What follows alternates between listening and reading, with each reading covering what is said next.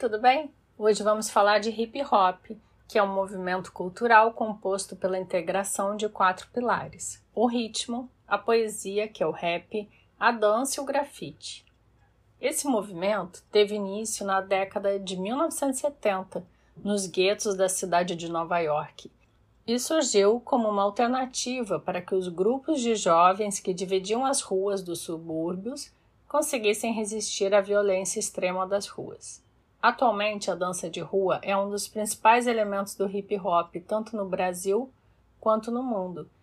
E foi ela que facilitou a entrada desse movimento cultural no Brasil, no início da década de 1980 em São Paulo e mais tarde em muitas outras cidades brasileiras. No entanto, é importante lembrar que quando falamos de dança de rua englobamos os mais variados estilos de dança. E que inicialmente a dança de rua era chamada de break, já os dançarinos recebiam o nome de break dancers, b-boys e b-girls. Os b-boys exploravam os diversos níveis espaciais e desafiavam a gravidade, deslocando o peso do corpo para as mãos explorando movimentos rasteiros e torcendo seus corpos nas mais diversas direções. Alguns passos recebiam nomes tais como break-top rock, que significa no chão, up rock, que significa em pé, e os famosos freezes, que é quando o movimento é congelado. Este estilo de dança hoje é reconhecido como uma forma de expressão artística e tem papel importante na educação e na transformação da realidade de muitas pessoas, principalmente os jovens. E aos poucos tem sido vivenciado por pessoas de diferentes grupos sociais e culturas, com coreografias que se caracterizam por uma mistura de movimentos que representam a força de uma arte que tem a sua origem nas ruas. Aliado a esse movimento, nós temos a música, que é explorada pela performance dos mestres de cerimônia, que são os famosos MCs, e o rap, que vem de uma sigla da língua inglesa, que em português pode ser traduzida como ritmo e poesia, que são os elementos usados nas composições das músicas. Além do MC, tem também o DJ, que, falando de forma simples, é o responsável por misturar os sons e os dois trabalham juntos para equilibrar a letra e a melodia e assim valorizar a mensagem. O quarto elemento que compõe o hip hop é o grafite, que é uma das expressões artísticas mais importantes da nossa época.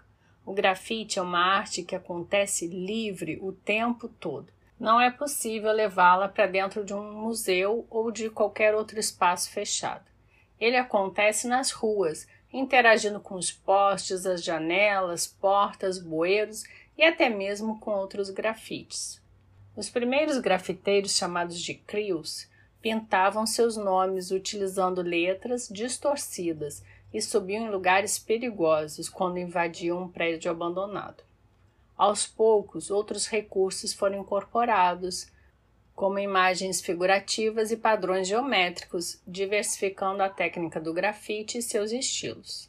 Dois recursos muito utilizados na confecção de um grafite são o stencil, que é uma espécie de máscara, ou você pode chamar também de molde para o desenho, e a tinta spray, que é conhecida como jet.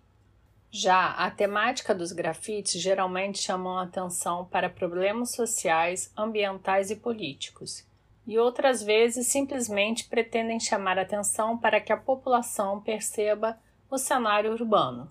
No entanto, é importante salientar que o grafite não pode ser confundido com pichação, porque a pichação ocorre sem autorização e é considerada crime. Bem, como você viu, esse assunto é muito abrangente e interessante. Poderíamos aqui ficar horas falando sobre hip hop e por isso eu deixo aqui para você uma pequena reflexão. Você consegue entender esses quatro movimentos artísticos como um só movimento, uma cultura? E se você gostou do assunto, pesquise mais sobre África Bambata, o fundador da cultura hip hop. Então agora mistura tudo e até o próximo!